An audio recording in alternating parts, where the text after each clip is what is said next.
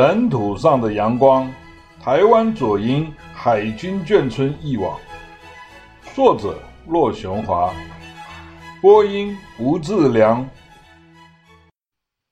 第四之五节，克难精神。回忆早年的眷村生活，总是与经济物资的匮乏有关。大家都是军人家庭，不论爸爸是军官还是士官兵，整个社区。一个有钱人也没有，大家都要靠微薄的薪水数算着过日子。记得有一天和妈妈到面摊去吃面，遇到了一个在面摊上打工的退伍老兵。他说他现在有了几套衣服、电扇、收音机等东西，神采飞扬的自夸：“我现在什么都有了。”可见老兵退伍时一定是什么私人物品都没有。应对匮乏之道，需要的是忍耐与刻苦精神。刻苦的同时，还需要保持希望，积极进取。这就是当年克难运动所提倡的克难精神。克难运动来自军中，是 DIY 名词出现以前最原始的版本。听说最早是由蒋经国先生发起的。政府迁台之初，国难当头。国家正处于风雨飘摇之中，克难运动适时提出来，鼓励大家勤劳节俭，设法用最少的资源做最多的事情。整个社会一时风起云涌，如火如荼的长期推动，产生了无数与克难运动有关的现象。军中有克难英雄、克难球队、克难乐队等。社会上则有客难牌香烟，台北市还有一条客难街，甚至大人们为小孩取名字也用上了“客难”两个字，张客难、李客难等，成为一些人终身的代号。眷村里到处都是拼拼凑凑的克难成果，两家人共用的低矮水龙头略微改装，就变成了两个较高的出水口。一家一个，站着用水方便多了。如果有需要，还可以再接新的水龙头，继续克难一番。没有私家厕所，痰盂就成为冬天或夜里中转救急的克难设备。生活上有什么不足，只要动脑筋，克难克难，似乎就有新的希望。总之，眷村第一代的爸爸和妈妈。几乎个个都是克难高手，克难招数层出不穷。家具设备方面，起初也是简陋的克难用品，先求有，再慢慢求好。最便宜的竹床、藤椅率先进入一个个眷村家庭，慢慢的才换上了木板床、席梦思、沙发椅。跟别人家一样，我们家东西也不多，没有电风扇。只有一个真空管的收音机和一辆脚踏车。我记得大概是在民国四十九年（一九六零年）的时候吧，我家曾经添购过一样几乎所有人都没有听过或见过的家用设备——一台手摇式洗衣机。这台手摇式的洗衣机是一个带着支架和摇杆的圆球形物体。圆球上面有一个盖子，把盖子转开，倒进热水，加入切细的肥皂丝和脏衣服，旋紧盖子，用手转动摇杆就可以洗衣服了。摇了一阵子，觉得衣服洗干净了，还得把衣服倒出来，用清水再过一遍，洗掉衣服上残留的肥皂。这种洗衣服的方式很麻烦，但效果却不好。还不如直接用手洗来得干脆利落。手摇洗衣机买了没多久就被妈妈闲置了。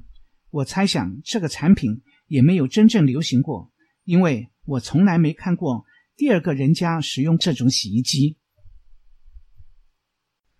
说来有趣，没被市场接受的商品，却被教科书一代一代的记录着。话说，一九八七年我在美国留学。老教授在市场学课堂上解释产品寿命周期时，谈到所有的商品都有寿命的限制，很多盛极一时的商品都被新的商品淘汰了。随后，他念出课本上许多被淘汰的商品的名字。我听到手摇式洗衣机时，就有似曾相识的感觉。刚巧，美国学生发问道：“手摇式洗衣机是啥玩意儿啊？”只见教授扬了扬眉，回答道：“很抱歉，俺也不知道。”我听了他们的对话，心想：台湾乡下的小孩几十年前就操作过这种东西了，谁知道多少年后还会和他在美国教室里重逢，真有意思。第四至六节，伙食和服装。眷村里。虽然没有吃饭问题，但却常吃不上菜。每家军眷都领有眷粮，家里都不缺白米，但收入微薄，物资缺乏，没有菜配饭是经常的事情。碰到有饭没菜的时候，应运而生的克难之道，至少有酱油拌饭、猪油拌饭、三鲜汤三种应对的招式，在白饭里。倒一点酱油，搅拌搅拌就能混过最简单的一餐了。如果家里还有猪油，用勺子挖一勺凝结的白色猪油，搅拌在热腾腾的米饭里，还能吃到一碗香气四溢的猪油拌饭。我妈在高雄码头工会上班，回到家偶尔会过了吃饭的时间，她匆忙准备晚餐时常变的魔术之一，就是三鲜汤。三鲜汤是一大碗热开水，加上酱油、猪油和葱花就完成了。我们用来泡白米饭吃。小时候，我嫌三鲜汤里什么也没有，我妈却说有三鲜汤泡饭，吃饱了就跟神仙一样舒服，所以三鲜汤也叫做神仙汤。当然。军眷也不是永远都没菜吃，偶尔打打牙祭也和没菜吃是一样正常。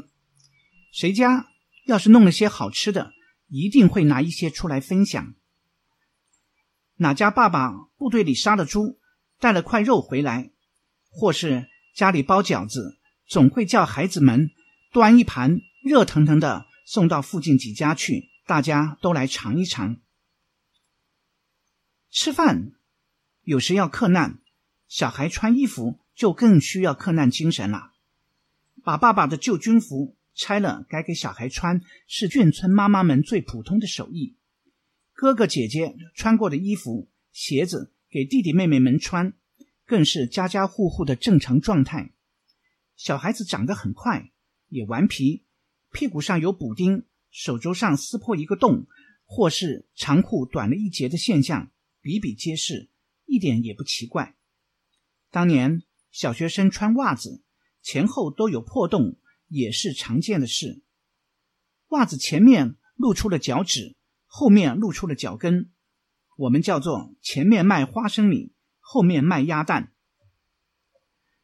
我读小学时，台湾农业还无法自给自足，需要美国的援助。老美送来大批免费的面粉。都装在印有中美合作的面粉袋里。我们倒出了面粉，还舍不得把面粉袋丢掉，都洗一洗，晒干了，改给大人或小孩做内裤。于是，好多小学生的身上都有“中美合作，品质优良，净重二十二公斤”等字样，成了当年一个独特而有趣的风景。别看面粉袋不值钱，它还是一门独门的生意。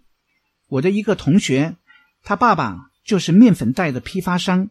他放学后的家务之一，就是去看管洗过后晒在空地上的面粉袋。有一天，我随口跟一个小朋友说，他的皮鞋擦得好亮。他说，因为今天是星期一，他才穿皮鞋。我觉得很奇怪。问他为什么？他说：“星期二到星期六他都穿球鞋，球鞋穿了五天就臭了，星期天要洗，但是星期一还没有晒干，所以每到星期日和星期一，他都穿皮鞋。哦，原来如此，难怪这位叫夏小明的同学永远是干干净净的。他妈妈真是会过日子。在中正国小上小学的时候，我观察到本省农家的生活似乎过得比军眷还要穷困，因为他们总是打赤脚上学，好多乡下小孩都没有鞋子穿。幸好台湾天气温暖，冬天熬一熬也过得去。老师看到我们有鞋穿的同学，学他们打赤脚跑来跑去的玩耍，通常会训我们一顿，不准我们打赤脚。但碰到真正没鞋穿的同学，就装着没看见，不忍心说他们。小时候，虽然我每年都有新衣服、新鞋子穿，但新衣服只有一两套，很快就被我穿破了。按照当时的潮流，打个补丁就能继续再穿。丝毫不觉得寒酸。记忆中这段时期还不短，直到我十六岁以后，才再也没有穿过有补丁的裤子。眷村长大的孩子，从小就知道生活是匮乏和艰辛的，但是懂得安分守己、努力、勤俭和互相帮助的话，大家似乎都还过得挺有希望的。第四十七节，守望相助。眷村里守望相助的精神特别让人感到温暖。我们家因为上班时间妈妈都不在家，所以我们兄弟特别受益于左邻右舍的照顾。到了吃饭时间，妈妈要是还回不来，隔壁的齐妈妈，或是再过去几家的骆妈妈、何妈妈。他们一定会叫我们过去吃饭。有一次，我们兄弟正坐在骆妈妈家吃饭，忽然听到齐妈妈在那边喊：“雄华、仁华，过来吃饭喽！”我们赶紧大声回应：“我们已经在骆妈妈家喽！”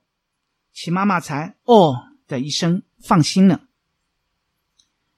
说起齐妈妈和骆妈妈，他们两家人都令我十分怀念。齐妈妈就住在我家隔壁，我们得到他们的照顾最多。凤山时期，齐大哥读高中，齐二哥读初中，而我才读小学二三年级。很喜欢跟在他们后面打转，听他们讲那些我不怎么听得懂的新鲜事儿。那些时候，如果妈妈事先知道要加班，只要前一天打个招呼，晚上。齐妈妈必定会派齐大哥或二哥来盯着我们做功课。讲到这里，使我想起生平第一篇作文，因为我只懂得造句，根本不知道作文是什么意思，所以无从下笔。我妈只好请齐大哥代笔喽。